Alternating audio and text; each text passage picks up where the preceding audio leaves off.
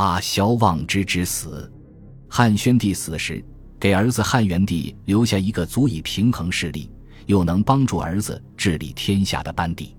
他临终前提拔了三位大臣，让他们统领尚书事，出入晋中，担当辅政之职。其中，乐陵侯史高被任命为大司马、车骑将军，他是外戚。曾协助汉宣帝主持石渠阁会议的太子太傅萧望之。被任命为前将军、光禄勋，他是当时的大儒夏侯胜的学生。太子少傅周堪被任命为光禄大夫，他俩都是帝师。此时，儒臣名相于定国是丞相，统筹外朝事务。从当时的情况看，这个辅政班底主要承担顾问、导师的职能，不同于霍光那种权臣。再加上汉宣帝留下的宦官。中书令洪公和中书仆射石显形成了一个儒臣、外戚和宦官平衡的朝局。王政君的家族也是在这一时期崭露头角，但势力还很微弱，与辅政无缘。洪公和石显虽然是宦官，但职务相当于皇帝的机要秘书。他俩长期从事机要工作，熟悉汉家律令法度，实际上代表的并非宦官势力。而是与儒臣相对的文法吏。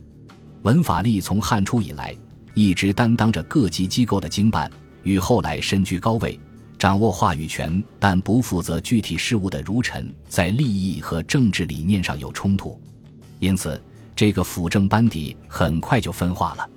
前面曾说，汉元帝是刘氏皇族第一个真正受过全面儒家教导且热爱笃信儒学的皇帝，他宽宏大量。勤俭节约、温文尔雅，至少在萧望之、周刊的眼里，这是一个已经造就、具有圣王资质的年轻帝王。假如汉元帝真的成为儒家圣王，后面可能就没有王莽的机会了。萧望之、周刊特意选拔了通经的宗室成员，散骑谏大夫刘向加官给侍中、顾问皇帝左右。早在石渠阁会议期间。萧望之就注意到，当时仅为代诏的刘向，特意安排他参加会议。汉武帝宠臣金日低的侄孙金昶，当时担任侍中，也加入萧望之的阵营。四人同声连气，大胆劝谏皇帝按照儒家的理想治理天下，一时声望煊赫，势力大增。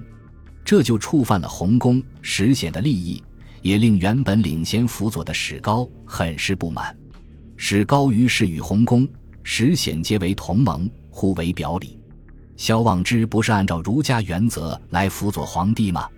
史高等人就拿汉朝的传统做法来告诫皇帝，刻意与萧望之对抗。萧望之对此心知肚明，决定要拔掉洪公、石显这两枚钉子，把中书令换成儒家士大夫。但汉元帝不仅没有斥退洪公、石显。反而把刘向调离晋中，改任宗正。宗正是负责皇室内部事务的官员。刘向从谏大夫升为宗正，当然是提拔，但也失去了给侍中的加官。萧望之的努力换来的是自己阵营的被打压。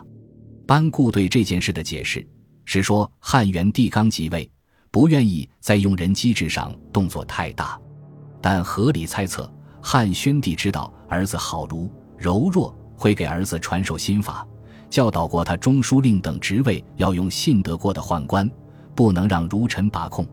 毕竟宦官位卑，纯然是皇帝的附属物，便于控制。若内外朝均由儒臣担任，那霸王道杂之的格局就被打破了。这件事情并没有挫败萧望之的努力，他们继续从年轻人中选拔人才。会稽郡的郑鹏此时冒了出来。这个小人物人品不佳，但很有眼光，趁机上书批评史高等外戚之罪过，就此进入萧望之和周刊的视野。一经结交，郑鹏极力吹捧萧望之是当代的周公，天下人心向往之。又提醒说，萧望之已经年逾六十，再不有所作为就来不及了。但处事严正的萧望之不久后发现，郑鹏此人行为不端，搬弄是非。于是不再搭理，郑鹏果然是小人，立刻投靠到史高的阵营，反过来向史高说：“萧望之、周刊的不是，至于前面批评史高的事情，郑鹏说那都是周刊、刘向教我说的。我一个关东人，哪里知道这些关内的事情嘛？原本是暗流涌动，并未激化的矛盾，被区区一个郑鹏搅成你死我活的敌友政治。从马基雅维利的角度看，郑鹏的政治水平不低。总之，事情到了这个地步，史高、洪公、石显也就不再敷衍，先行下手，让郑鹏向汉元帝告发萧望之等人。皇帝大概不知道洪公在里面的角色，按照程序让洪公去调查，萧望之掉进了圈套。问完之后，洪公实显正式报告说，萧望之、周刊、刘向结为朋党，诬陷大臣，离间外戚，专制擅权，实属有罪，建议请业者召至廷尉。这里有个细节，史书说汉元帝刚即位。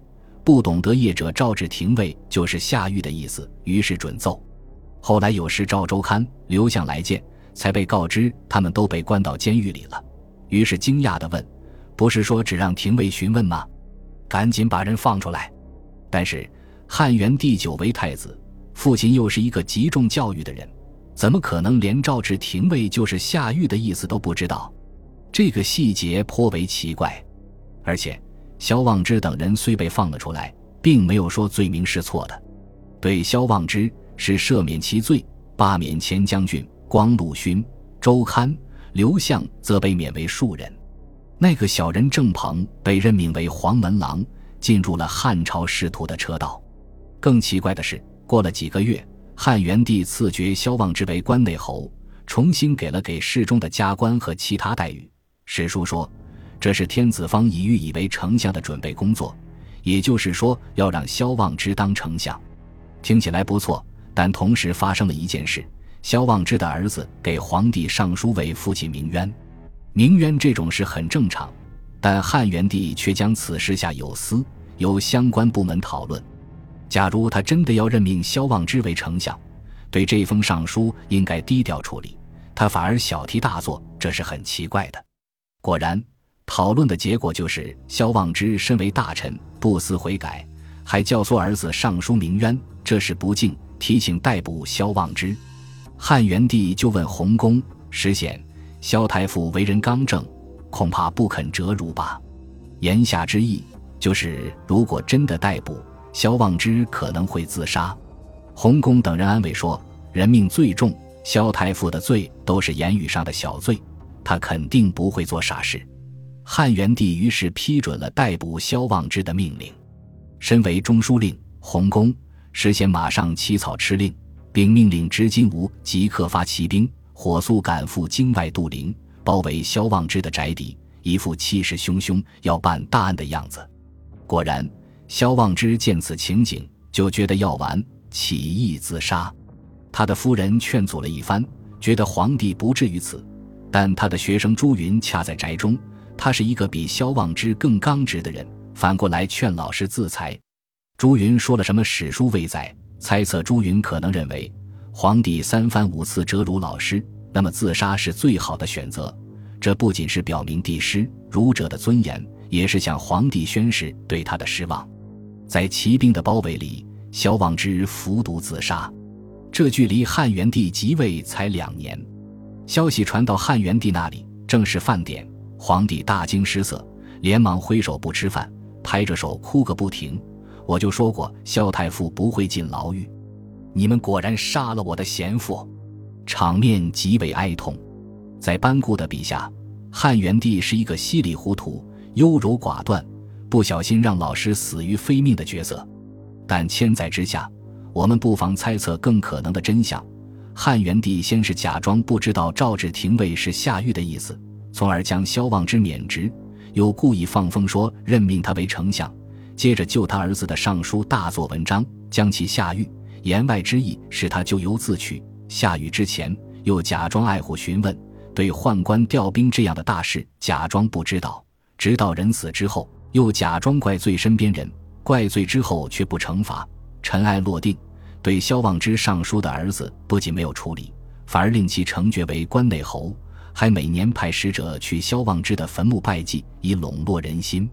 种种操作是一套清除政敌的组合拳，精明无比，哪里有一丝糊涂？班固所记可能的确发生过，那就得承认汉元帝太会演戏了。不枉班彪评价他多才艺、善史书。汉元帝即位才两年，就杀了老师、辅臣，儒者萧望之，此事影响极大。由儒学教导并被儒家寄予厚望的汉元帝，一度承载着儒家对圣君的期望。这种期望包括重用儒臣、打击文法吏、消除社会问题、爱民爱人、治理作乐、推动礼制改革等等许多具体的内容。但是。汉元帝很快以阴柔之手段杀掉师傅，仅此一件事就足以寒了广大儒生的心。换句话说，汉元帝就此失去了圣君的资格，儒家只能另选哲人王。后来的汉成帝、汉哀帝比汉元帝更不如，人们选择王莽也包括了对汉帝的失望。不过，汉元帝可能从一开始就没有想成为儒家的圣君。他的确笃信儒学，但毕竟也是汉宣帝的儿子，承袭的是汉宣帝留下的政治格局。以往史家会特别强调汉宣帝乱我家法者，太子也的故事，但汉宣帝既然还是将地位传给了他，那么一定会从多方面对儿子进行教导、传授、安排，尽可能消弭元帝的性格弱点，既笃信儒学，宽容节俭，又遵循父教，信任文法宦官。这种撕裂或许是汉元帝给后人留下牵制文艺、悠游不断印象的原因，而儒学也就在皇帝的这种优柔寡断中折向了新的方向。本集播放完毕，感谢您的收听，喜欢请订阅加关注，主页有更多精彩内容。